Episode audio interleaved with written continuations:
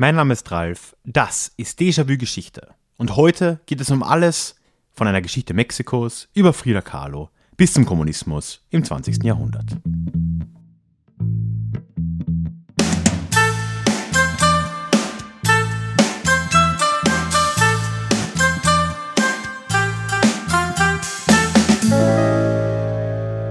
Hallo und herzlich willkommen zurück zu dieser neuen Ausgabe des Déjà-vu Geschichte Podcast.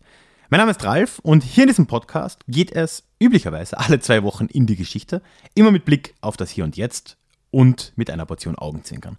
Heute sind wir nicht ganz zweiwöchig. Einerseits hatten wir letzte Woche eine Folge, es gibt auch nächste Woche eine Folge, weil gerade eine Miniserie hier läuft. Und andererseits ist es heute Dienstag statt Montag, was seine Gründe hat. Aber dazu dann gleich noch mehr. Bevor wir heute in die Folge reinstarten, habe ich aber noch eine ganz schnelle Ankündigung. Nämlich das nächste Déjà-vu Live steht an, das zweite in diesem Jahr. Und zwar wird das am Donnerstag, dem 29.04. um 20 Uhr abends live auf YouTube wieder stattfinden. Wenn du das letzte Mal nicht dabei warst, dann vielleicht nochmal kurz ein paar Sätze. Was ist Déjà-vu Live?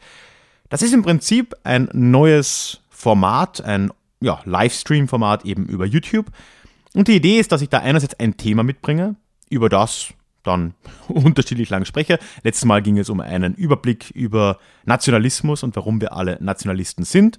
Ja, und dann im Anschluss soll es Diskussion geben, man kann sich im Chat beteiligen und äh, ja, auch allgemeine Fragen kann man an der Stelle dann noch stellen. Also ein gemütlicher Abend, letztes Mal waren es so anderthalb, bisschen mehr Stunden. Ja, und so soll es eben jetzt auch am 29.04. wieder sein. Ich möchte über das große Thema Orientalismus reden was ja im Prinzip alles beinhaltet. Der eurozentrische Blick, unser Blick auf die restliche Welt, wie das alles entstanden ist und was wir vielleicht dagegen tun können. Du kannst dich gerne schon voranmelden, ganz unverbindlich natürlich. Es gibt eine Google Form, ein Google-Formular, wo du deine E-Mail-Adresse eintragen kannst. Die ist unten auch verlinkt in den Shownotes und dann kriegst du einfach am Tag der Veranstaltung, also am 29.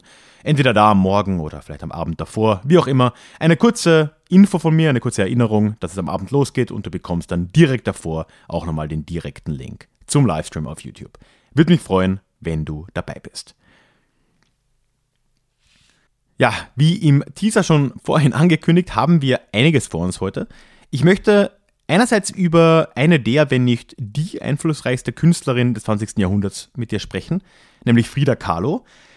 Aber wahrscheinlich, wenn du schon länger hier dabei bist, weißt du, reine Biografiefolgen mache ich eigentlich selten. Bei der Gelegenheit werden wir auch noch die Chance haben, über die Geschichte Mexikos an und für sich einiges zu lernen, seit der Unabhängigkeit und auch über den Kommunismus zu reden. Ja, und dann, etwas später in der Show, kommen dann auch noch zwei Special Guests zum Zug. Wir werden zu dritt dann über ja, Frida Kahlo und ihr Treffen mit einer anderen einflussreichen Person des 20. Jahrhunderts sprechen. Aber wer genau das ist und was genau da passiert ist, dafür musst du dich dann noch ein wenig gedulden. Frida Kahlo wird geboren im Jahr 1907 in Mexico City. Allerdings wird sie eigentlich Zeit ihres Lebens bei jeder Gelegenheit behaupten, dass sie eben nicht 1907 geboren ist, sondern 1910. Und das hat nicht damit zu tun, dass sie so eitel gewesen wäre und unbedingt jünger sein wollte, sondern das hatte mit der mexikanischen Revolution zu tun. Die, und zu der kommen wir dann später noch ein bisschen, begann im Jahr 1910 und endete, so genau kann man es nicht sagen, ab 1920. Und es war diese Revolution, die das Mexiko, wie wir es heute kennen, in weiten Teilen geformt hat. Zu dem Zeitpunkt, 1910, da war der Staat Mexiko gerade 100 Jahre alt geworden als unabhängiges Land. 1810 hatten sich äh, Eliten in Mexiko, das war im Prinzip generell üblich, also die europäisch-stämmige Elite aber ja, in mexikanisch geborene, sogenannte Kreolen, waren da ja in erster Linie daran beteiligt, diesen, ja, den Kolonialstatus Mexikos äh, zu beenden. Nicht zufällig ja in einer Zeit, in der gerade auch Spanien in Europa äh, aufgrund der napoleonischen Kriege in ziemlichen äh, Problemen war. Und dann so eben von den 1810er Jahren an bis zumindest mal 1821 folgt der mexikanische Unabhängigkeitskrieg und dann am Schluss ab 1821 endgültig ein unabhängiger Staat Mexiko. Die Zeit von da bis jetzt zu unserer Zeit und zur Geburt Frida Kahlos ist aber alles andere als eine ruhige. Also die Staatsform zum Beispiel in Mexiko ist mehr als nur umstritten. So hat sich gleich am Anfang ein gewisser Augustin de Iturbide zum äh, Kaiser ernannt, ausgerechnet. Wohl ein bisschen in Anlehnung an Napoleon ist anzunehmen, hat es aber nicht mal ganz ein Jahr durchgehalten und wird dann am Ende von einem Militärputsch beseitigt. Und seitdem, also dann 1822, gibt es die erste Republik in Mexiko. Damit hören äh, die Probleme für diesen jungen Staat aber auch immer noch nicht auf. Äh, zu dem Zeitpunkt sind auch im Süden noch ganz andere Teile, die heute nicht mehr zu Mexiko zählen, Teil des Staates. Das sind alles Länder, die in der gleichen Verwaltungszone der Spanier im Prinzip lagen. Neuspanien, Nueva España. Das war im Prinzip dieses Gebiet, wo jetzt heute Staaten wie Guatemala, Nicaragua, Costa Rica und El Salvador, habe ich sie alle, liegen. Die haben sie jetzt auch in nächster Zeit abgespalten von Mexiko, eben um erst eine ähm, Föderation zu formen und dann die Staaten, wie sie eben heute noch existieren. Und gerade dann Mitte des Jahrhunderts fängt der große Konflikt Mexikos mit den USA dann erstmal an. Auch das ein, ja, ein, ein wirklich nicht enden wollender Konflikt im Prinzip. Es hat begonnen schon in den 1830er Jahren, da hat sich Texas für unabhängig erklärt von Mexiko. Das ist aber im Prinzip gefolgt auf eine Phase der Einwanderung von weißen englischsprachigen Siedlern aus den Vereinigten Staaten. Also auch da, ja, Konflikt äh, man kann mal nachschlagen, die große Schlacht, die gerade in Texas heute noch sehr berühmt ist, aus dem Krieg ist die äh, Alamo, Remember the Alamo. Und äh, darauf folgt dann auch nur knapp zehn Jahre später, 1846, ein echter US-mexikanischer Krieg, der damit endet, dass Mexiko auch im Norden weite Teile des Staatsgebiets abgeben muss. Im Prinzip all das, was heute Kalifornien ist, also das nördliche Kalifornien, die südliche Halbinsel ist ja noch mexikanisch, aber auch die heutigen US-Bundesstaaten Arizona, New Mexico, Nevada, Utah und Colorado. Also doch ein ziemlicher Batzen, so die gesamten südwestlichen Staaten der USA sind jetzt auch quasi dann Mitte des 19. Jahrhunderts abgetreten worden.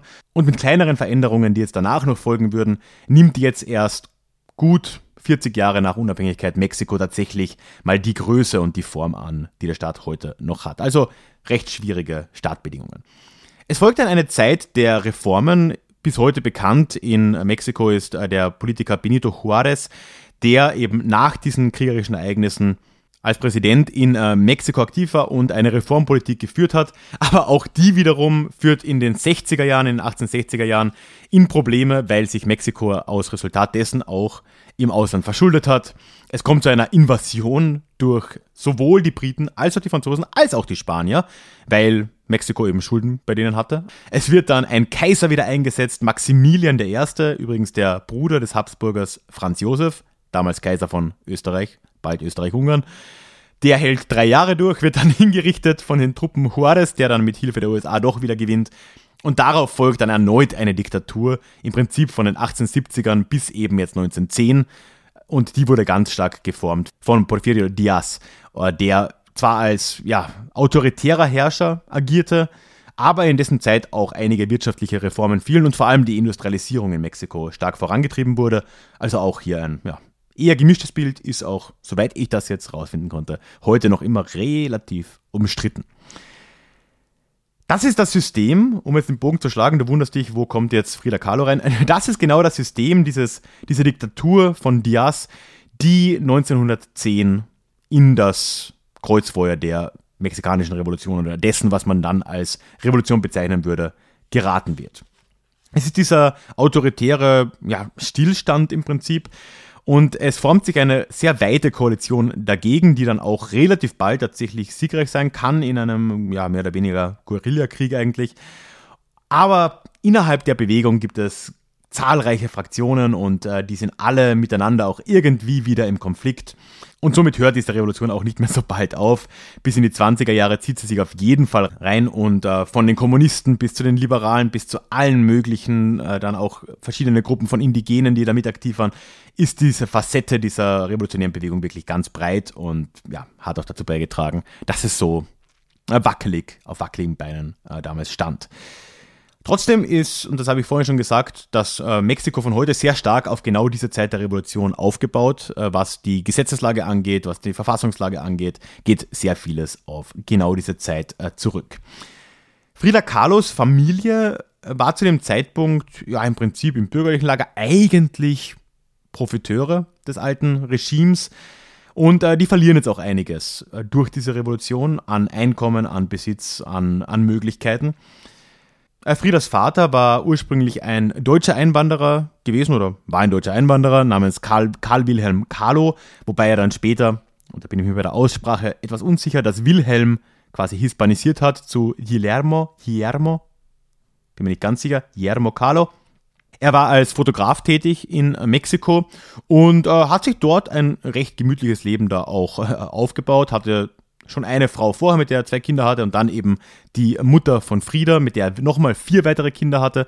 Und diese Mutter war eine Mexikanerin mit äh, indigenen Wurzeln aus dem Süden des Landes namens Matilde Calderón y González. Das Leben von Frida Kahlo, um jetzt mal von den großen historischen Ereignissen ein bisschen auf die Person runterzukommen, spiegelt diese Zeit insofern natürlich wieder, dass sich ihre Familie da mit den gleichen Problemen ja auch betroffen gesehen hat, hat aber doch einen Eindruck auf sie hinterlassen, der so weit ging, dass sie sich sehr stark Zeit ihres Lebens mit genau dieser Revolution ja auch identifiziert hat und deswegen, wie vorhin gesagt, auch immer ihren Geburtstag auf oder ihr Geburtsjahr auf das Jahr 1910 hinterverlegt hat. Ihre Jugend ist an und für sich trotzdem eine recht beschützte. Sie besucht eine sehr gute Schule, hat aber Zeit ihres Lebens vor allem mit gesundheitlichen Problemen zu kämpfen. Schon als Kind litt sie an Kinderlähmung, was ihr rechtes Bein dauerhaft leicht verkümmert zurückgelassen hat, was auch immer wieder zu Problemen geführt hat. Aber ganz besonders ist äh, da hervorzuheben ein äh, Busunfall aus dem Jahr 1925, der wirklich äh, grauslich sondergleichen klingt. Also da war Frieda 18 Jahre alt, soweit ich das jetzt nachprüfen konnte, fuhr sie im Prinzip mit einem Bus in Mexiko-Stadt und äh, der war in einen äh, Unfall verwickelt. Und letzten Endes ist dann eine Haltestange, also eine, so eine Stange in diesem, in diesem Stadtbus, hat sich irgendwie gelöst und hat ihren Unterkörper durchbohrt. Hat dabei äh, innere Organe, Rippen, Knochen, alles Mögliche im Prinzip beschädigt. Wirklich oh, furchtbare, äh, furchtbare Vorstellung. Was dazu geführt hat, dass sie gerade so, eigentlich muss man sagen, das überlebt hat. Das ist nicht selbstverständlich. Sie war dann lange bettlägerig äh, und musste auch das restliche Leben dann immer wieder Operationen über sich ergehen lassen. Und es war aber dann auch genau diese Zeit, jetzt in den späten 20ern, wo sie eben das erste Mal lange bettlägerig war. Das wird es auch später immer wieder geben, aber jetzt in dieser ersten Phase, dass sie mit der Malerei anfing und ja, die Karriere der Malerin Frida Kahlo quasi äh, den Anfang nimmt trotz eigentlich ziemlich schlechter Aussicht nach diesem Unfall, kann äh, Frieda sich aber doch wieder überraschend gut erholen. Also sie äh, kann auch irgendwann wieder gehen, was äh, überhaupt nicht gesagt war davor, dass das jemals möglich sein würde. Äh, und äh, tatsächlich scheint sich auch einiges in ihrem Leben positiv zu entwickeln, zumindest wie sie es wahrgenommen hat wahrscheinlich. Sie heiratet 1929 dann einen damals schon berühmten mexikanischen Künstler namens Diego Rivera, der war um die 20 Jahre älter als sie, war wirklich ja vor allem für seine äh, Murales, seine Wandgemälde im Prinzip schon weltberühmt, in Mexiko sehr berühmt, hat aber auch schon in äh, Europa gearbeitet, war auch in Amerika sehr bekannt und würde gerade in den 30ern auch einige Zeit in den USA zubringen und äh, dort arbeiten. Also man kann sagen, ein, ein Star-Maler Mexikos, mit dem sie sich äh, hier verheiratet was ihrem Stand in der Gesellschaft natürlich auch einiges dazu tut. Und er hat ihre Kunst auch immer unterstützt, wobei ihre Beziehung aber doch immer eine komplizierte war. Gerade Diego hatte eigentlich die gesamte Zeit über immer wieder Affären und irgendwann als Resultat dessen und auch irgendwo nachvollziehbar hat auch Frida Kahlo dann damit begonnen, sich Affären zu suchen und äh, es gibt da einige bekannte Personen, sowohl Männer wie auch Frauen, mit denen sie Affären gehabt hat oder gehabt haben soll.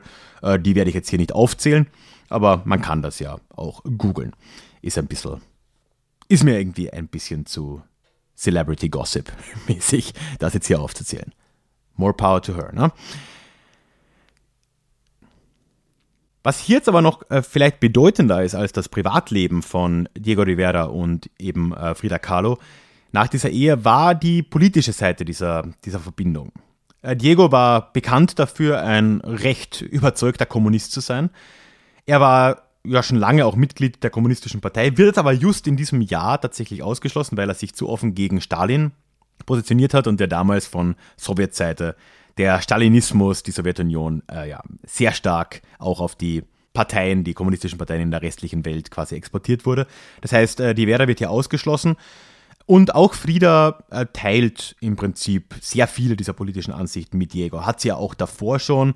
Und jetzt entwickeln sie sich beide ja in so eine Richtung, ja quasi, ja, sie werden Trotzkisten im Prinzip. Ne? Sie freunden sich mit, dem, mit der Gegenposition zu Stalin an in diesen frühen 30er Jahren, eben mit den Ideen des äh, Leo Trotzki und seinem Trotzkismus.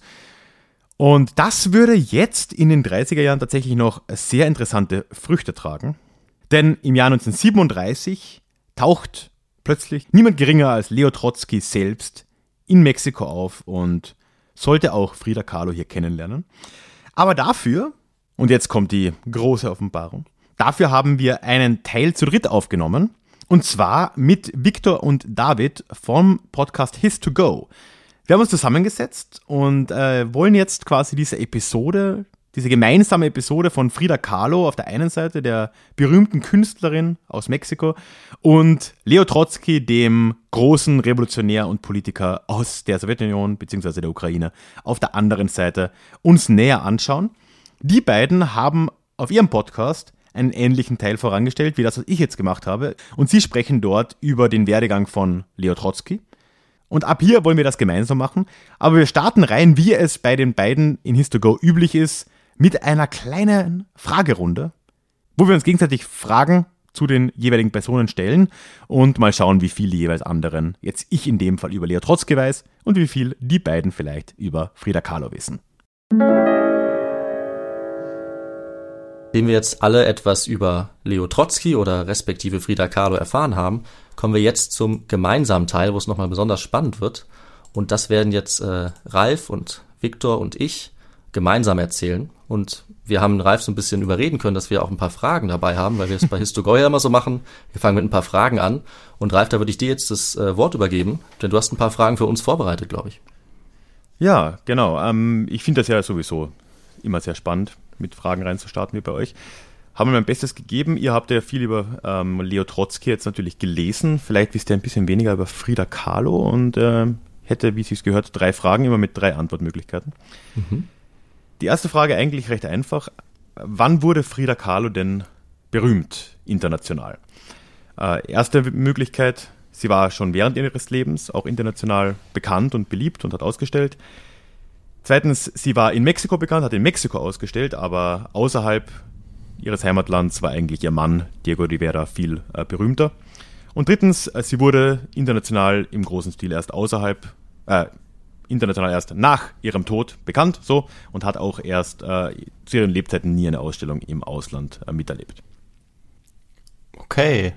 Darf ich das Wort ergreifen, David? Ja, natürlich, dann würde ich dir das überlassen. okay, ich glaube tatsächlich, dass es die Antwortmöglichkeit 2 ist, ähm, weil vor allem ihr Mann ja sehr berühmt war, ähm, bevor sie dann tatsächlich berühmt wurde. Allerdings hat sie, glaube ich, noch selbst ihre eigene ähm, Ausstellung in Mexiko tatsächlich auch selbst noch erlebt. Ähm, deshalb würde ich Antwortmöglichkeit 2 ja, nehmen. Da würdest du mir zustimmen? Ich hätte auf Antwortmöglichkeit 3 getippt, dass es erst nach ihrem Tod war. Ähm, ah, es kann auch. Ja. Aber du hast auch okay. überzeugend argumentiert. ich denke, die Wahrheit erfahren wir bei, bei Ralf dann in der Folge, ne? Ja, das werdet ihr dann erfahren, genau. Aber ich werde mir jetzt mal äh, kurz notieren, wer von euch was gesagt hat. Das ist ja auch wichtig. Okay. Und äh, Frage zwei, äh, weil man muss ja dann auch sehen, wer von euch besser war. Ne? Ist, ja, ist, ja, ist ja deutlich. Absolut. So. Wie ihr vielleicht mitbekommen habt in eurer Recherche, hat Frida Kahlo Zeit ihres Lebens sehr konsequent ein falsches Geburtsjahr von sich angegeben. Wir wissen, dass sie 1907 geboren wurde, aber sie hat immer behauptet, sie wäre 1910 geboren worden. Die Frage ist jetzt, warum? Boah. Erstens. Sie wollte jünger sein, weil die Freundinnen von Diegos Künstler, Kollegen und Freunden meist deutlich jünger waren als sie.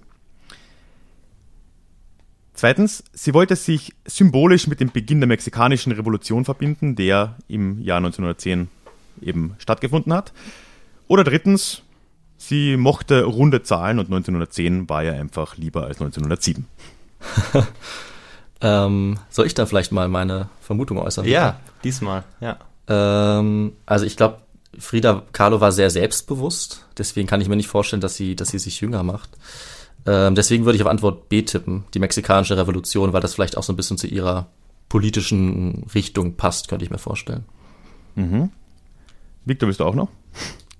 Ähm, ja, ich würde tatsächlich dennoch auf Antwort 1 tippen, weil ähm, auch wenn sie sehr selbstbewusst war, glaube ich, dass sie schon gemerkt hat, dass ähm, ja sie irgendwie das Gefühl bekommen hat, dass vor allem ältere Männer auf jüngere Frauen stehen, wie sie dann auch selber ja später die Erfahrung gemacht hat. Und deshalb würde ich sagen, es ist tatsächlich die Antwort 1. Mhm. Gut, und mhm. dann äh, eine letzte Frage. Auch das werden wir natürlich rausfinden. Wie war Frida Kahlos Einstellung gegenüber Josef Stalin? A. Sie verabscheute ihn Zeit ihres Lebens wegen ihrer Bekanntschaft und zu gewissen Maßen auch Treue zu Leo Trotzki. Zweitens, sie schätzte ihn als Verfechter des Kommunismus in der Welt. Oder C, beides, entweder gleichzeitig oder zu verschiedenen Zeiten ihres Lebens. Ah, Victor, ich glaube, das habe ich gelesen. ja, ähm, ich glaube tatsächlich, ja. Ich glaube, das müsste das letzte sein. Ich oder glaube auch, ja. ja. Ich sage also beide, beides.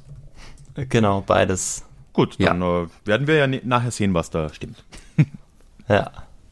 Okay dann äh, starten wir mit äh, unseren Fragen an dich, Ralf. Mhm. Und zwar lautet die erste Frage: Mit welchem Gegenstand wurde Trotzki ermordet? Das weiß ich. Weißt du das? Ja. das war ein, Eis, dann, ein, ein, wie heißt das auf Deutsch? Ein Eispick, ein Eispickel, sagt man das so?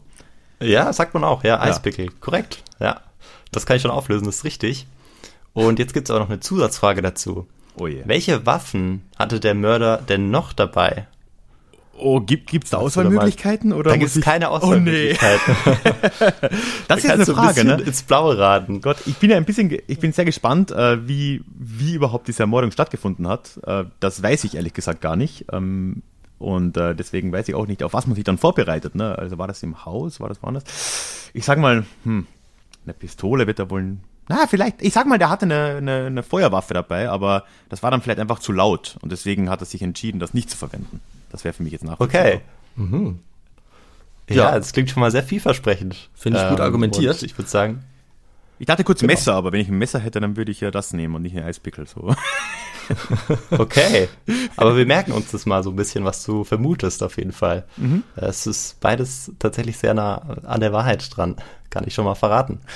Und ja, für die nächsten Fragen, David, darfst du einsteigen. Genau, mal gucken, ob du da auch eine gute Vermutung hast. Die erste Frage geht ein bisschen weiter zurück in die Vergangenheit, nämlich was war denn Trotzki unter Lenin zur Zeit der russischen Revolution und danach? War er A. Volkskommissar für das Kriegswesen, B. Volkskommissar für Wirtschaft und Agrarwesen oder letzte Möglichkeit Volkskommissar für Wohlfahrt und Sozialwesen? Uh, da bin ich echt nicht. Ich weiß, dass er während des Bürgerkriegs ja ähm, die Rote Armee angeführt hat. Ähm, mhm. Ist das dasselbe wie Volkskommissar für Kriegswesen? Weiß ich nicht. War es danach auch noch? Weiß ich auch nicht. Aber ich sage jetzt einfach mal Kriegswesen, weil ich weiß sonst gar nichts drüber. Alles klar. Also deine Vermutung mit der Roten Armee, die führt auf jeden Fall schon eine, eine gute Richtung. Also ist keine Vermutung, sondern du hast recht. Ähm, schauen wir mal, ob es dann auch trotzdem die richtige Antwort ist. Das Muss ja nicht stimmen. Man kann ja Leute später auch woanders einsetzen. Also, ah. So ist es. Also ja. muss man dann gucken, was stimmt. Und dann kommen wir noch zur letzten Frage, nämlich wer ermordete denn Leo Trotzki? Das müssen wir uns natürlich auch noch fragen. Da habe ich aber zum Glück für dich drei Möglichkeiten. Ja? Mhm, bitte. Ist es erstens vielleicht der Lebensgefährte von Frida Kahlo gewesen? Zweitens der Onkel seiner Frau Natalia? Oder war es drittens der Lebensgefährte seiner Mitarbeiterin, also von Trotzki? Also gut, Frida Kahlo, darüber wäre ich, glaube ich, gestolpert. Ähm, das schließe ich jetzt mal aus. Was Mann der Lebens nee, was war das letzte? C? Lebensgefährte einer Mitarbeiterin von Trotz. Ja, das nehme ich. Ja, das nehme ich. Ja, das klingt gut. einfach das. Ja. Okay. Das Dann, kann auch B sein, aber das klingt für mich glaubwürdig. Das wird schon stimmen. Ja. Und ich nehme mal an, dass die Sowjets damals alles und jeden als äh, Agenten bezahlt haben. Also, das wird schon stimmen. Das klingt doch nach einer guten Vermutung. Da werden wir nachher auf jeden Fall noch mehr zu erfahren. Und dann würde ich sagen, nachdem wir mit den äh, Fragen jetzt schon so ein bisschen angeteasert sind, fangen wir einfach mal an und wir schauen mal, wie es jetzt zur ersten Begegnung zwischen den beiden kommt, zwischen Frida Kahlo und Leo Trotzki. Damit werde ich jetzt mal beginnen. Wir haben ja jetzt gehört, zuletzt in unserer Folge, äh, Frida Kahlo und Trotzki sind im Exil, sie sind in Norwegen. Und dann ist es allerdings soweit, dass sie auch Norwegen verlassen müssen. Die norwegische Regierung möchte sie dort nicht mehr haben, aber sie möchten schon, dass die beiden noch sicher woanders ankommen. Und diese nächste Option ist jetzt Mexiko. Das heißt, Trotzki und seine Frau Natalia, die steigen in äh, einen Öltanker und überqueren damit den Atlantik. Damit ist dann immerhin auch in Norwegen ihr viermonatiger Hausarrest beendet, der auf Druck von Stalin entstanden war. Äh, und Trotzki hat auch erklärt, dass er in dieser Zeit um fünf Jahre gealtert war. die beiden machen sich dann äh, also auf die Überfahrt. Trotzki liest äh, währenddessen ein paar Bücher über Mexiko, bereitet sich ein bisschen vor, weil er wissen möchte, was sie erwartet. Und ähm, dann am frühen Morgen des 9. Januars äh, läuft der, ha der Tanker, auf dem die beiden sind, dann auch schon in den Hafen von Tampico ein. Tampico nur kurz zur Einordnung, das liegt an der Ostküste am Golf von Mexiko, also etwas nordöstlich von Mexico City. Ja, und äh, Trotzki und Natalia, die hatten jetzt überhaupt keine Ahnung, wer oder was sie an Land erwartet. Sie wollten äh, auch nur dann an Land gehen, wenn sie wussten, dass sie von Freunden in Empfang genommen würden. Also sie waren schon noch ein bisschen misstrauisch. Und gegen neun Uhr morgens nähert sich dann ein Schlepper dem Tanker, auf dem sie sind, und dann sehen die Trotzkis zum Glück ihren amerikanischen Freund, der auch Trotzkist war. Und äh, der war allerdings nicht alleine da, sondern auch unsere zweite Protagonistin, äh, die kommt jetzt in der Geschichte schon vor, denn Frida Kahlo, die ihnen als Frida Rivera vorgestellt wurde, die war schon hier, die berühmte Künstlerin. Wie berühmt sie ist, äh, das ist ein bisschen die Frage. Aus unserer Sicht ist es klar, die beiden werden sie vielleicht noch gar nicht so gut gekannt haben. Aber es waren noch weitere Freunde und Unterstützer da und die haben sie sehr stürmisch empfangen. Und ähm, Carlo hatte natürlich auch einen Mann, den berühmten Wandmaler Diego Rivera. Und der war jetzt der eigentliche Grund dafür, dass Trotzki überhaupt nach Mexiko kommen durfte. Ich finde es aber trotzdem ein bisschen gewagt, muss ich sagen, dass jemand, der verfolgt wird von Josef Stalin höchst, höchstpersönlich ja. und aus, aus, aus dem äh, Zufluchtsland fliehen muss, dann sagt, nee, also hier gehe ich nicht von Schiff, wenn ich niemanden kenne. das stimmt, aber spricht vielleicht dafür, dass äh, Trotzki eine gewisse ja, Vorsehung hatte oder dass er zu dem Zeitpunkt dann doch paranoid war, nachdem er so oft hin und her äh, fahren musste. Wer weiß. Äh, aber er hatte Glück. Also Rivera, der hat sich für ihn eingesetzt und dafür gesorgt, dass er eben tatsächlich dann Asyl auch bekommen hat. Also er ist extra zum mexikanischen Präsidenten gegangen, persönlich, und hat dort durchgesetzt. Äh, auch zu seiner Überraschung wurde das bewilligt, dass Trotzki dann dort in äh, Mexiko erstmal sicher war und Asyl hatte. Ähm, die einzige Einschränkung war allerdings, dass er sich dann nicht in die inneren Angelegenheiten der Regierung einmischen durfte. Vernünftig. So, vernünftig, würde ich auch sagen. ja, und dann äh, danach, im Januar 1937 immer noch, wurden dann die Trotzkis äh, in einem gepanzerten Zug zu ihrer neuen Bleibe gebracht. Das erinnert so ein bisschen an die Reise von Lenin, wenn man davon mal gehört hat. Also auch hier wieder ein geheimer oder zumindest gut beschützter Zug. Und der Revierer hat jetzt äh, Trotzki und seiner Frau ein Zimmer zur Verfügung gestellt in seinem Casa Azul, dem blauen Haus.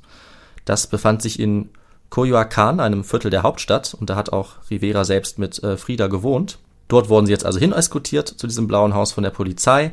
Dann wurden sie dort von äh, ja, jubelnden, zahlreichen Freunden in Empfang genommen und ähm, haben sich dann dort einquartiert.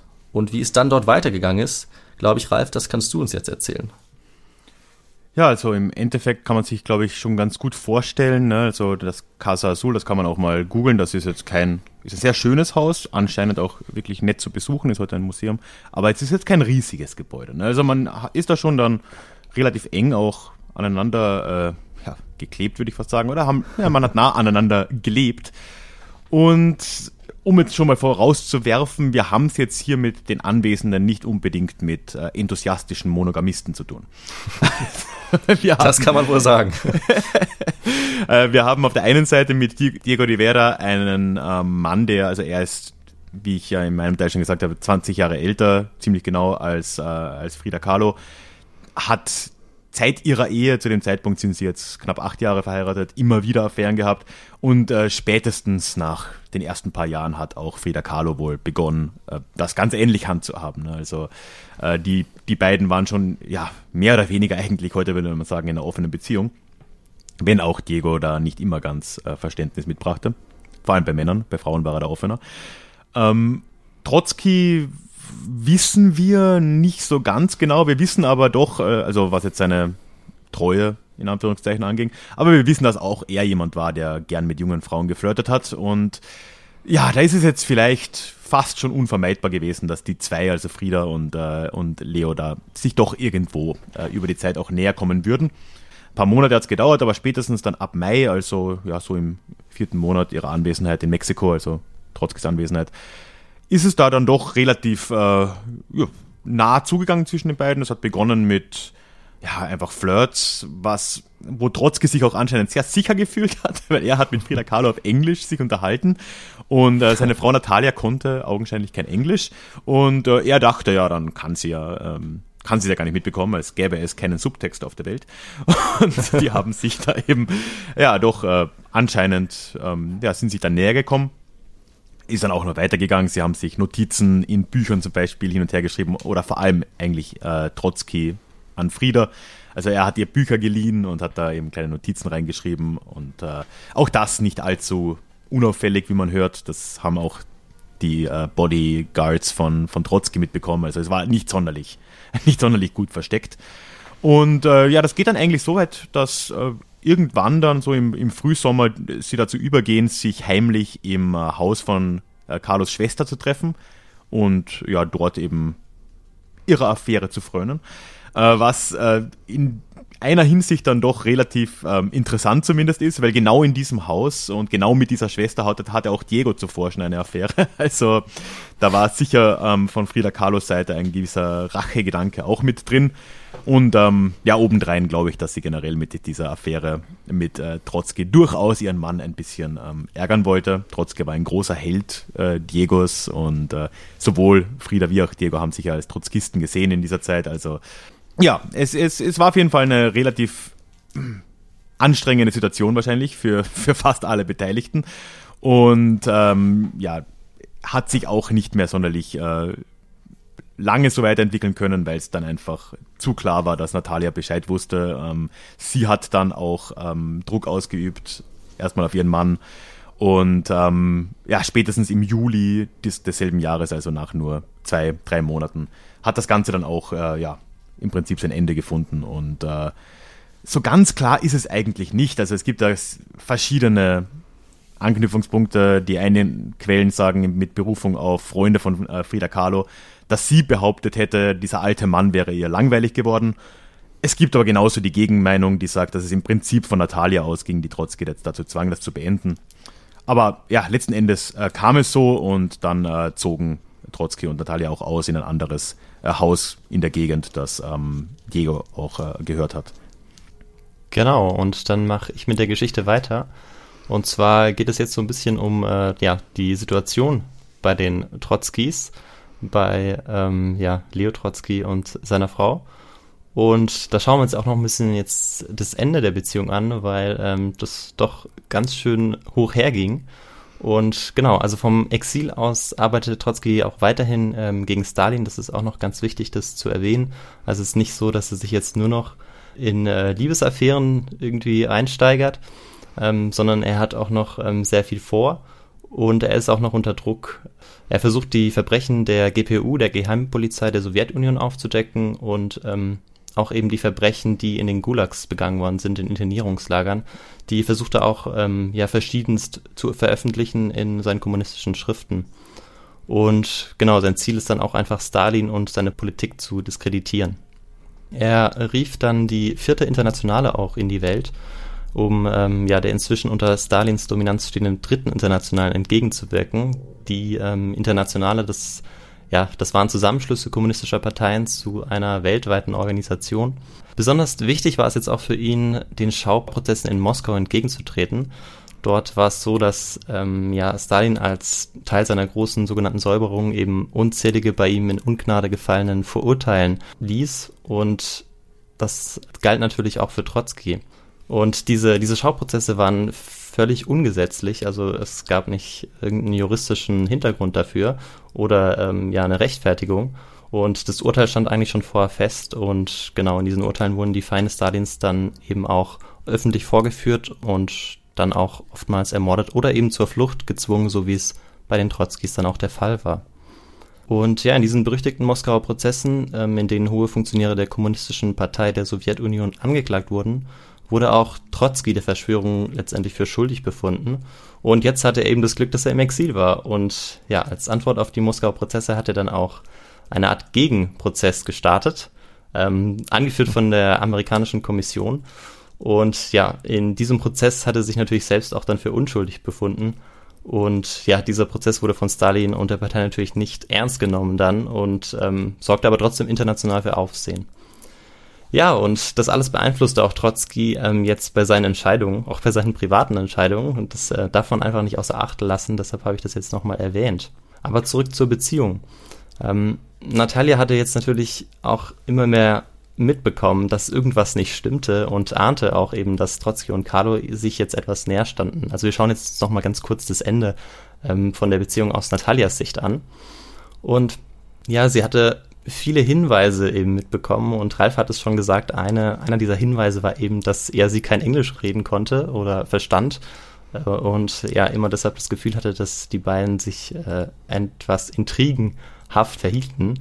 Und ja, Anfang Juli wurde dann die Atmosphäre auch im Blauen Haus unerträglich. Und ähm, Trotzki entscheidet sich jetzt dazu, das Haus zu verlassen. Er kann die Situation nicht länger ertragen und fährt dann am 7. Juli zur Range Diego Riveras. Also der hatte noch ein schönes Anwesen, 130 Kilometer nordöstlich etwa von, ähm, von Mexico City. Und äh, vier Tage später kam dann auch noch eine Dame zu besuchen, das war natürlich Frida Kahlo. Und ja, dieser Zustand machte Trotzki jetzt insgesamt sehr zu schaffen obwohl er sicherlich auch sehr viel Spaß dabei hatte, diese, diese Affäre zu führen, war es schon so, dass er seine Frau weiterhin sehr liebte und ähm, sich ihr auch sehr verbunden fühlte. Aber er spürte eben auch ihre Abneigung, weil sie ja jetzt auch mitbekommen hatte, dass ähm, er eine Affäre hatte. Und Natalia hatte jetzt von dem Besuch erfahren, also die Ehefrau Trotzkis, von Carlos Besuch auf der Range. Und ähm, jetzt schreiben sie sich gegenseitig Briefe und ähm, in diesen Briefen geht es ja, äh, wirklich heiß her. Und ja, am 15. Juli unterbrach Trotzki dann die Zeit der Trennung und kehrt für drei Tage zurück nach äh, Koyakan. Und ähm, diese gemeinsame Zeit, die eigentlich dann die Versöhnung einleiten soll, die ähm, führt aber nicht äh, zu dieser. Und es passiert jetzt eigentlich eher das Gegenteil. Es kommt jetzt äh, ja zum Höhepunkt der Beziehungskrise. Und äh, Trotzki wirft Natalia nämlich jetzt einen Seitensprung vor, der angeblich im Jahr 1918 stattgefunden haben soll. Und das kommt anschließend zu einem ja, intensiven Briefwechsel, ähm, in dem sie sich dann auch gegenseitig die Seitensprünge und Affären vorwerfen, wobei sie sich jeweils dafür rechtfertigen, sie leugnen oder sich dann auch entschuldigen. Und äh, ja, ein Brief, in einem Brief schreibt Trotzki dann auch, ich wollte nur sagen, und das ist keine Kritik, dass mein Rückfall, wie du es nennst, bis zu einem gewissen Grad von deinem Rückfall ausgelöst wurde. Das ist einfach nur hoch, hochgestochene Teenager-SMS, oder? Ja, genau. Vor allem hat sie auch immer wieder geleugnet, dass diese Affäre 1918 auch nie so stattgefunden haben soll. Am 20. Juli, also am nächsten Tag ist dann so, dass ähm, ja Trotzki jetzt auch nicht mehr kann und dann auch Natalia anruft äh, aus einer nahegelegenen Ortschaft in Pachuca und ähm, lässt jetzt seinen Gefühlen freien Lauf und es muss jetzt eine ziemlich groteske Szene gewesen sein. Der Held des Roten Oktobers schreit seine Frau durchs Telefon an und wirft ihr eine eingebildete Untreue vor, die sie zwei Jahrzehnte zuvor begangen haben soll. Also ähm, hatte genau, schon stärkere diese, Momente der Mann, ne? ja, die Szene ist, ist, ist sehr dramatisch und ja. genau, ähm, auch sie reagiert dann darauf und schreibt in ihrem Tagebuch auch, dass sie äh, verletzt ist und dass sie nicht mehr weiß, was sie mit ihrem kleinen Löwen, so wie sie ihn genannt hat, machen soll. Und ja, das ganze Haus äh, weiß mittlerweile auch Bescheid, also auch ähm, das blaue Haus Casa Azul. Und ja, es ist auch so, dass die, die Gefahren auch, die diese Affäre mit sich brachte, auch enorm waren. Also Moskau beispielsweise unter Stalin hätte diese Affäre auch nutzen können, um Trotzki und die ganze vierte Internationale dann in Verruf zu bringen. Und auch Trotzkis Aufenthaltsrecht in Mexiko könnte gefährdet sein, denn ähm, der Mann, Frida Carlos, hatte ja überhaupt erst beim Präsidenten das Asyl von Trotzki erreicht. Also äh, ganz schön riskant, diese, diese ganze Sache. Und ähm, ja, dann ist es so, dass eben diese Beziehung zu Ende geht. Äh, man weiß nicht genau, wer äh, sozusagen den ersten Stein geworfen hat, aber ähm, sie geht dann zu Ende im Juli 1937 und ähm, die beiden versöhnen sich dann auch wieder, soweit ich es äh, verstanden habe und genau. Ähm, ja, also im Prinzip kann man sagen, dass eigentlich die Beziehung zwischen Carlo und Trotzki, soweit man das sagen kann, ne, man kann in die Leute ja nicht reinschauen, schon mehr oder weniger, nee, vielleicht nicht reibungslos, aber äh, relativ, äh, ja, mehr oder weniger angenehm zu Ende ging. Also das war so eine mhm. Sache, ja, war wohl irgendwie ist dann von Trotzki vor allem ausgegangen, auch als Reaktion natürlich auf Natalia. Und ähm, gerade von Seiten Carlos können wir sagen, dass die, äh, dass sie zumindest jetzt nicht sonderlich verletzt gewesen zu sein scheint äh, über die ganze Sache. Sie hat Trotzki noch im Herbst desselben Jahres, also wir waren jetzt ja die ganze Zeit im Juli unterwegs und noch im äh, November hat sie ihm ein Gemälde äh, geschenkt, quasi äh, ihm gewidmet. Also ja, das hat er dann auch äh, mit Freude in seinem äh, Büro dort im Haus dann auch aufgehängt. Also es scheint an sich äh, ganz gut ausgegangen zu sein. Was in der Folgezeit problematischer wurde tatsächlich war, und du hast es kurz schon angesprochen vorhin, die Beziehung zwischen Diego Rivera und, und Trotzki. Er war, also Diego war ja derjenige, der den Präsidenten erstmal überzeugt hat, Trotzki ins Land zu lassen. Also da war eine gewisse ja, Abhängigkeit, könnte man vielleicht schon sagen, oder zumindest ja, eine, er war ihm schon äh, zu Dank eigentlich verpflichtet in gewissermaßen. Und äh, Diego Rivera hat da auch daraus geschlossen, dass er jetzt auf einer politischen Ebene irgendwie mit Trotzki zusammenarbeiten äh, sollte. Diego war schon lange überzeugter Kommunist gewesen, das haben wir jetzt ja schon öfter äh, auch angesprochen. Und gerade in dem Zeitpunkt hat er sich sehr mit dem Trotzkismus eben auch äh, identifiziert und auch sehr mit der vierten Internationalen, die ja von Trotzki ganz zentral äh, geleitet wurde. Aber ja, irgendwie hat äh, Trotzki nicht eingesehen, den Künstler Rivera jetzt da sonderlich äh, prominent aktiv werden zu lassen in dieser Bewegung, in dieser vierten Internationalen, hat ihn irgendwie zurückgehalten und äh, soweit wir es sagen können, kam es dann wohl irgendwann, eventuell auch tatsächlich durch äh, Carlos Vermittlungshilfe dazu, dass die beiden sich irgendwo in der Mitte getroffen haben und äh, Rivera dann ja, sich mehr auf eine, in Anführungszeichen, revolutionäre Kunst äh, wieder zurückberufen äh, hat und äh, Trotzki politisch weiterhin aktiv war und sie sich aber da auch nicht weiter in die Quere kamen, beziehungsweise dann wohl auch Trotzki immer wieder diese Kunst sehr gelobt hat und äh, man hat sich halt dann irgendwie äh, geeinigt, sich nicht einig zu sein. so kann man es wahrscheinlich sagen. Und äh, so in der Form mehr oder weniger vergehen dann auch noch die nächsten knapp äh, drei Jahre in Mexiko. Bis da natürlich etwas geschieht, ne? Ganz genau. Und ich glaube, ich ahne schon, auf welches Ereignis du jetzt anspielst. Und wir sind jetzt am Datum des 5. Mai 1939 angelangt. Denn da zieht jetzt Trotzki in sein eigenes Haus um. Er zieht jetzt nämlich in den Vorort Avenida Viana von Mexico City. Und Ralf, du hast ja über das Gemälde gesprochen, was äh, mhm. Carlo ihm geschenkt hatte. Das muss er leider zurücklassen. Ein kleiner Fun Fact, wenn seine Frau Natalia, die findet, jetzt ist es, jetzt reicht's auch, ja, jetzt kann man das Gemälde ruhig auch mal dann da zurücklassen. Das muss er jetzt nicht auch noch mitnehmen. Da hat er sich natürlich auch dran gehalten. Und jetzt sind die beiden also in diesem Haus, das ist recht isoliert und ist von einem schattigen Garten umgeben. Und außerdem, jetzt zu dem Zeitpunkt, zu dem wir uns jetzt befinden, dann Ende Mai, war das Haus jetzt auch zu einer Art Festung ausgebaut worden. Das hat man bei uns am Anfang gehört, denn es gab ja ein Attentat auf Trotzki. Und ja, die Reaktion war natürlich dementsprechend heftig und man hat jetzt wirklich versucht, dieses Haus uneinnehmbar zu machen, es so gut zu verteidigen wie möglich. Überall Leibwächter, ja, also wirklich eine echte Festung. Und dann ist es allerdings so, dass äh, es trotzdem eine Möglichkeit gab, in diese Festung reinzukommen. Also man konnte sie natürlich nicht erobern im Krieg, sondern man musste eben irgendwie einen etwas, ja, etwas unauffälligeren Weg finden. Und der Schlüssel, um jetzt an Trotzki trotzdem noch heranzukommen, für Leute, die ihm etwas antun wollten, das war ein Ehepaar namens Rosma. Diese Rosmas, das waren alte Verbündete Trotzkis, die kannten sich äh, aus Europa und sie kamen jetzt nach Mexico City, weil sie den Enkel Trotzkis namens Ceva in seine Obhut bringen sollten. Also die haben ihn mitgebracht, sind rübergesetzt. Äh, das lag daran, dass dessen Vater, also der Sohn von Trotzki, verstorben war. Und mit diesem Enkel von ihm sind sie jetzt eben gekommen und äh, die kannten sich gut und sie wohnten jetzt auch in Trotzkis unmittelbarer Nähe. Das heißt, sie hatten Zugang zu seinem Anwesen und durch diesen Kontakt also Trotzkis und dieser Rosmers, da kamen dann auch zwei weitere wichtige Personen in seiner Nähe. Und das war zum einmal die junge Silvia Agelov, eine amerikanische Trotzkistin, die äh, dann in Trotzkis Entourage zu arbeiten begonnen hat. Und zum anderen war das äh, ihr Liebhaber. Sie war nämlich ein Liebespaar mit einem spanischen Kommunisten namens Ramon Mercader. Sagt dir der Name vielleicht schon was, Ralf? Ich glaube, dass, äh, dass der noch wichtig wird, ja. Ohne dir jetzt ich. fortgreifen zu wollen. Ich glaube, dass er vor allem jemand ist, der äh, gern ähm, Aktivitäten im Eis, glaube ich, tätigt in seiner Freizeit und da Equipment dafür besitzt. Das könnte sehr gut sein, dass der, ja. dass der da Experte ist. Äh, die Leute wussten noch nicht so ganz, dass er Mercader hieß. Er war nämlich mit einem Pseudonym nach Mexico City gekommen. Und er hatte allerdings auch einen ganz speziellen Auftrag. Dazu kommen wir gleich.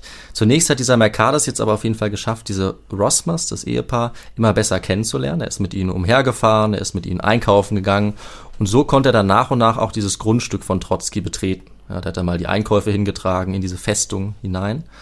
Und äh, dieses stark befestigte Haus, das hat er dann eben ein bisschen besser kennengelernt und so wurde er Trotzki dann auch zum ersten Mal vorgestellt. Im Laufe des Jahres 1940 dann. Ja, und in der Folge war er ab Juli 1940 ungefähr äh, immer wieder dann äh, bei den Trotzkis mit seiner Liierten eben, mit seiner Verlobten Silvia Agilov, die ja die äh, Sekretärin oder Mitarbeiterin Trotzkis war und die sind dann einkaufen gegangen, sie sind Tee trinken gegangen mit Natalia. Und was äh, dem Mercader jetzt noch gefehlt hat, war natürlich direkter Zugang zu Trotzki. Denn, und jetzt löse ich das ein bisschen auf, wie wir vielleicht alle schon ahnen, er war aus einem ganz bestimmten Grund dort, denn sein Auftrag war jetzt, das erste misslungene Attentat wettzumachen und jetzt den nächsten Mordversuch an Trotzki alleine zu unternehmen. Er brauchte jetzt also Zugang zu Trotzki und das war alles andere als einfach. Sein Vorwand war jetzt erstmal, dass er sich für Politik interessieren würde und deswegen hat er vorgegeben, Trotzki äh, ja damit so ein bisschen näher zu kommen, indem er mit ihm über Politik reden wollte, mit ihm äh, so ein bisschen die aktuellen Geschehnisse in Mexiko, in den USA und Europa zu diskutieren. Aber Trotzki war ja vielleicht doch ein bisschen paranoid, also der hat sich davon nicht so einfach überzeugen lassen. Ähm, dazu kam allerdings, dass äh, Mercadas auch geschafft hat, sich mit den Wächtern anzufreunden. Das war vielleicht auch noch ein Trumpf, den er hatte. Und das ging dann so weit, also er war irgendwie immer da und Trotzki wusste nicht so ganz, der hatte ja eigentlich keine Funktion, was macht er hier? Und hat dann Verdacht geschöpft und hat wohl angeblich sogar gesagt, ich mag ihn nicht, wer ist er eigentlich? Wir sollten mehr über ihn herausfinden. Aber dazu sollte es nicht mehr kommen. Denn äh, Mercader kam schließlich am 17. August unangekündigt bei Trotzki vorbei und er hatte etwas dabei und das ist jetzt noch kein ähm, Eiskletter-Equipment, sondern er hatte zunächst nur einen Entwurf für einen politischen Artikel dabei. Äh, den sollte Trotzki lesen und dann sollte er ihm sagen, ob es da vielleicht ein paar Verbesserungsmöglichkeiten gibt. Das hat Trotzki auch widerwillig gemacht, äh, hat ihm eine ein paar Sachen vorgeschlagen, die man ändern könnte. Das hat Mercader gemacht. Er kam dann drei Tage später wieder und an diesem Tag, am 20. August 1940, hat der Trotzki dann einen weiteren Besuch abgestattet, um jetzt diesen verbesserten Artikel ihm zu geben zum Lesen. Trotzki äh, hat sich gesetzt, die beiden sind in sein Arbeitszimmer gegangen, er hat diesen Artikel angefangen zu lesen und dann hat Mercader zugeschlagen, also es kam zum Attentat. Er hatte einen Eispickel, einen Dolch und eine Pistole in seinem uh. Regenmantel versteckt. Ja. Alles und war ziemlich wow. gut. Ja, ja, fast. Aber ich, Messer habe ich ja dann nicht gesagt. Oder Dolch. Das habe ich ja auch. Ja, du hast es so angedeutet. Du hast gesagt Messer, aber hätte es ja mit dem Messer gemacht. So hattest du es, glaube ich, gesagt. Ja, so, aber es war gar nicht so falsch. Nicht ganz du hattest einen sehr guten Riecher. Also du wärst vielleicht äh, genauso vorgegangen wie Mercader, ohne dir jetzt äh, zu viel vorwerfen zu wollen. Ne? Äh, ihr, ihr, dürft hier nicht so meine Deckung aufgeben. Ich bin gerade noch dran. Ne? Die, die Parallelen sind klar. Ja, deutlich. Und das ist interessant, er hatte nämlich einen Regelmantel, obwohl es gutes Wetter war. Also da hätte man vielleicht misstrauisch werden können. Er war dort und als Trotzki dann gegen 17.20 Uhr in diesem Aufsatz gelesen hat, hat äh, Mercader ihn dann mit dem Eispickel, den er dabei hatte, hinterrucks äh, niedergeschlagen. Er hat auf seinen Schädel eingeschlagen. Äh, die Leibwächter haben das natürlich gehört, sind sofort herbeigestürzt und äh, Trotzki hat sich auch verteidigt. Also der war richtig äh, offensichtlich kräftig und auch wirklich sehr wütend über diesen Angriff. Er hat äh, Mercader sogar in die Hand gebissen uh. und die herbeieilenden Leibwächter wollten Mercader dann umgehend umbringen. Aber es war Trotzki selber, der sie gestoppt hat. Er hat gesagt, Zitat, tötet ihn nicht, dieser Mann hat eine Geschichte zu erzählen. Hm. Ja, und mit diesen Worten wurde Trotzki dann äh, in ein Krankenhaus gebracht, Mercader wurde festgehalten und am folgenden Tag, äh, dem 21. August 1940, ist Trotzki dann an dieser schweren Kopfverletzung, die ihm zugefügt wurde, mit dem Eispickel verstorben. Und seine letzten Worte, die sind auch aufgezeichnet, die hat er wohl gesagt, als er schon im Krankenwagen lag, auf Russisch. Und er sagte zu Natalia, ich liebe dich. Und dann auf Englisch zu seinen Bodyguards, kümmert euch um Natalia. Sie war für viele, viele Jahre an meiner Seite. Und schließen tun wir dieses Kapitel zu Trotzki äh, mit den letzten Momenten an die sich Natalia erinnert. Sie hat ja eine Biografie über ihn geschrieben. Sie sagt nämlich folgendes. Als die Krankenschwestern begannen, ihn zu entkleiden, sagte er plötzlich mit klarer, aber trauriger Stimme zu mir, ich möchte nicht, dass Sie mich entkleiden, ich möchte, dass du das tust.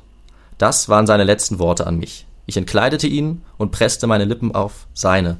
Er erwiderte den Kuss einmal, zweimal und wieder, dann verlor er das Bewusstsein. Ja, und damit äh, war das Ende von Leo Trotzki gekommen. Also seine, sein Erzfeind Stalin hat es tatsächlich geschafft, ihn ermorden zu lassen, so viele tausende Kilometer weg. Ja, und Natalia nach dem Tode ihres Ehemanns war natürlich am Boden zerstört. Ich denke, das ist, ist klar. Äh, und sie blieb jetzt zunächst in Mexiko, schrieb unter anderem auch diese Biografie über Trotzki und war auch noch im, im Namen der Revolution tätig als Schriftstellerin. Schließlich hat sie sich dann aber von der jetzt auch immer sich selbst auflösenden vierten Internationalen losgesagt, hat dann Mexiko verlassen und am Ende ist sie dann äh, recht alleine natürlich in Paris 1962 gestorben. Tja, und nachdem wir jetzt das Schicksal von Trotzki erfahren haben, Ralf, würde ich zu dir nochmal überleiten und du sagst uns natürlich noch was zu der Frau, die ja so eine kurze, aber sehr leidenschaftliche Zeit mit Trotzki geteilt hatte.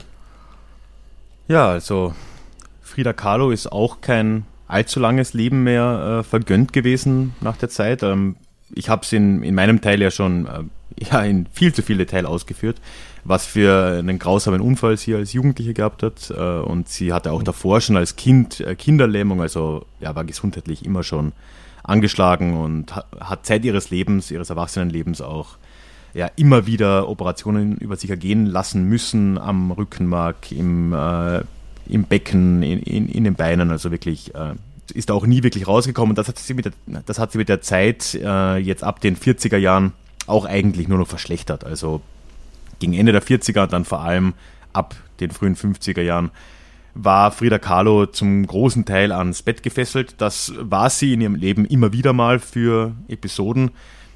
Äh, jetzt schien es aber doch äh, nochmal deutlich schlimmer.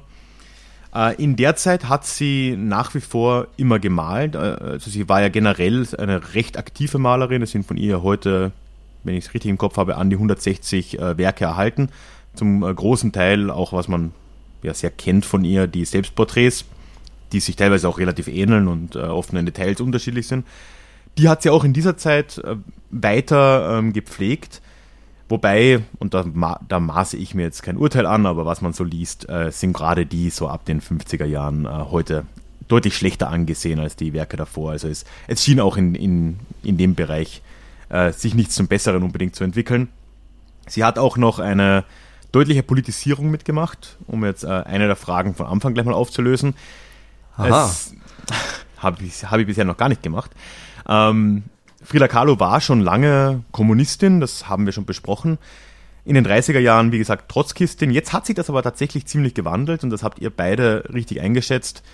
In den späten 40er Jahren, nach Ende des Weltkriegs vor allem und dann eben in Richtung der 50er, war sie immer mehr äh, ja, quasi pro-stalinistisch eingestellt und hat auch begonnen, soweit wir das beurteilen können, zumindest auch von den Werken, die sie dann äh, äh, gezeichnet hat, hat sie ähm, eine ziemliche Begeisterung für Josef Stalin entwickelt und hat ihn wohl in hm. gewissermaßen auch äh, vergöttert. Also auch das ist in der Zeit geschehen. Und ähm, ja, auch letzten Endes ist sehr bezeichnend, dass dann in ihren letzten Jahren sie wirklich noch sich auf dem Krankenbett zu kommunistischen Demonstrationen hat tragen lassen, zum Beispiel. Also sie war da tatsächlich ähm, sehr aktiv und äh, ja, sehr dahinter. Letzten Endes hat es aber dann doch alles nichts geholfen und sie ist 1954 äh, dann gestorben an einer Lungenembolie an und für sich, aber auch das im Prinzip eine Folge von endlosen Erkrankungen, Verletzungen, Krankenhausaufenthalten. Und äh, zu dem Zeitpunkt war sie gerade mal 47 Jahre alt, wenn wir ihren Geburtstag, um zur zweiten Frage zu kommen, mit dem Jahr 1907 äh, an, angeben, äh, was korrekt ist. Sie hat äh, aber immer gesagt 1910, wie ich ja bei der Frage schon gesagt habe. Und tatsächlich war das, äh, da, hattest, da hast du das richtig gesehen, David, war das, weil sie sich symbolisch mit der mexikanischen Revolution äh, in Verbindung setzen. Ah, also, also doch, okay. Ja, das war tatsächlich ein, ein politischer ja. Akt. Ähm, sehr vielschichtig. Ich, ich, rede in meinem Teil so ein bisschen darüber, aber das ist ja, da könnte man Folgen drüber füllen. Diese Revolution hat sich über zehn Jahre mindestens mal hingezogen. Man kann gar nicht genau sagen, wann die geendet ist. Es ist wirklich ein ganz komplexer Prozess und äh, die Kommunisten haben da auch nur einen Teil, eine, eine, Rolle gespielt, aber doch. Ja, und damit wollte sie sich dann ähm, ja, sehr symbolisch verbinden. Deswegen ja auch dieses Geburtsjahr. Ja, also sie ist jung gestorben äh, und zu dem Zeitpunkt, jetzt ist eigentlich die letzte Frage offen, war sie tatsächlich in Mexiko schon bekannt? Da hattest du recht, Viktor. Äh, außerhalb Mexikos, ihres Heimatlandes, war das aber viel weniger der Fall. Also sie war keinesfalls diese Kunstikone, als die wir sie heute kennen, äh, zumindest nicht außerhalb Mexikos. Und auch in Mexiko war sie eigentlich Zeit ihres Lebens, ähm, stand sie im Schatten ihres Mannes. Also Diego Rivera war ein, ein quasi Rockstar unter den Künstlern Mexikos zu der Zeit. Er war einer der großen drei, die es damals gab. Ähm, ich habe die anderen Namen jetzt leider nicht notiert, aber das kann man ja nachlesen. Uh, Los Tres Grandes. Und ähm, war hoch angesehen und hat auch viele Aufträge in den USA vor allem gehabt. Auch in Europa war er lange aktiv. Das war bei ihr nicht der Fall. Aber es gibt da noch eine ja, ganz interessante Geschichte eigentlich der Wiederentdeckung der Frida Kahlo, die dann wirklich so ab den späten 60ern, frühen 70ern beginnt. Also nochmal gut, ja, fast 20 Jahre nach ihrem Tod. Da wird sie dann vor allem in den USA irgendwo wiederentdeckt von der ja, im Entstehen begriffenen feministischen Bewegung oder der zweiten Welle des Feminismus von ähm, Leuten, die dort in der, vor allem Frauen, die da eben in der Kunst aktiv waren und sie als Vorbild irgendwo auch ähm, angesehen haben. Und von da an und jetzt über die letzten 50 Jahre kann man wirklich sagen, ist dieser Kult der Frida Kahlo dann tatsächlich entstanden, was äh, zum Zeitpunkt ihres Todes aber noch nicht wirklich vorhersehbar war. Und die Tatsache, dass bei uns heute Frida Kahlo in Europa sehr bekannt ist, und soweit ich das zumindest sagen kann, kaum jemand Diego Rivera kennt. Also ich kannte ihn vorher zumindest nicht. Vielleicht bin ich aber einfach ein Banause. Äh, ich glaube nicht. Ich glaube, das ist doch, ist doch für uns alle ähnlich. Ich kannte ihn auch nicht. Gut, das beruhigt mich. Ähm, und gerade das ist, glaube ich, eine sehr große Überraschung tatsächlich, wenn man da 19, in den 50er Jahren jemanden gefragt hätte nach ihrem Tod oder auch nach dem Tod Diegos einige Jahre darauf. Äh, da hätte man das äh, sicher nicht abschätzen können. Und äh, sie hat inzwischen ja ihren, ihren Mann in Berühmtheit weit hinter sich gelassen. Also das hat sich schon äh, sehr stark äh, gewendet. Ja, und ich glaube, damit sind wir auch schon zu einem mehr oder weniger runden Abschluss gekommen, würde ich sagen, oder?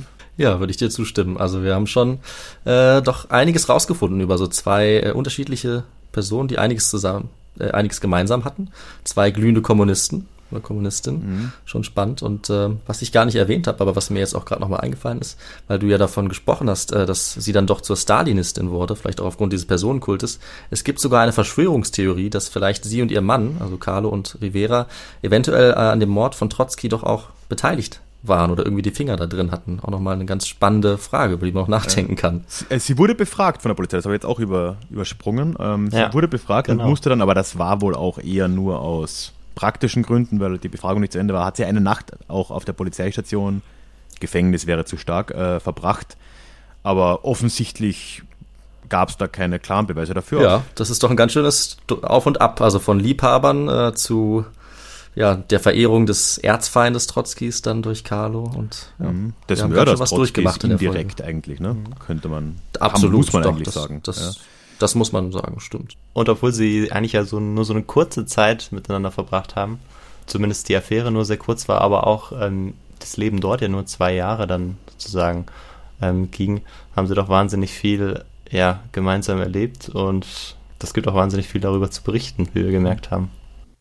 Ja, und äh, auch wie sich Leben von, also sehr unterschiedliche Leben dann doch manchmal überschneiden und es doch oder Gemeinsamkeiten gibt, die äh, Leute dann doch auch irgendwie zusammenführen, dass ja, ich, ich finde das immer spannend, sich das in der Geschichte anzuschauen, weil eigentlich können wir sowas in irgendeiner Form im täglichen Leben immer wieder mal äh, bemerken und äh, wie, ja. wie das Leben nicht manchmal spielt. Ne? Wahnsinn, also wir würden uns ein bisschen ärgern, glaube ich, wenn jemand unsere WhatsApp-Nachrichten heute so intensiv äh, aufarbeitet, wie es mit dem Briefwechsel von den beiden passiert ist. Aber für uns natürlich umso spannender heute. Ja, und an der Stelle melde ich mich jetzt nochmal aus der Zukunft. Ich hoffe, diese etwas ungewöhnliche Kooperation hat dir gefallen. Und wie gesagt, du hast jetzt eigentlich nur etwas mehr als die Hälfte dieser Geschichte wirklich mitbekommen. Denn Victor und David haben ja bei His2Go auch heute, deswegen ist übrigens diese Folge einen Tag später erschienen, dass wir da zusammenkommen, auf ihrem Podcast über Trotzki gesprochen, bevor wir dann eben in diesen gemeinsamen Teil jetzt am Schluss gegangen sind. Und wenn du jetzt wissen willst, wie Trotzki sich eigentlich dahin entwickelt hat, wie es dazu kam, dass Trotzki in Mexiko genau auftauchte, was er davor so gemacht hat und ja, vielleicht einfach seine Seite der Geschichte ein bisschen näher verstehen willst, dann hör dir das gerne an. Einen Link zur Episode im Podcast His to Go findest du in den Show Notes und natürlich auch einen Link direkt zu deren Webseite. Ebenfalls in den Show Notes findest du einen Link zu meinem Newsletter, wo ich mich sehr freuen würde, wie immer, wenn du dich anmelden würdest. Der Déjà-vu-Geschichte-Newsletter ist einfach die beste Art des Austauschs. Ich kann dich erreichen, du mich, deutlich besser als in irgendeinem sozialen Medium. Also, wenn du ein bisschen Austausch willst, ab und zu deine persönliche Dosis Geschichte ins Postfach haben willst und vor allem mich per E-Mail einfach erreichen willst, dann würde ich mich freuen, wenn du dir den Newsletter anschauen willst. In den Shownotes oder auf deja-vu-geschichte.de. Dann nochmal die Erinnerung, am 29.04., Donnerstag, 29. April um 20 Uhr, Déjà-vu Live zum Thema Orientalismus.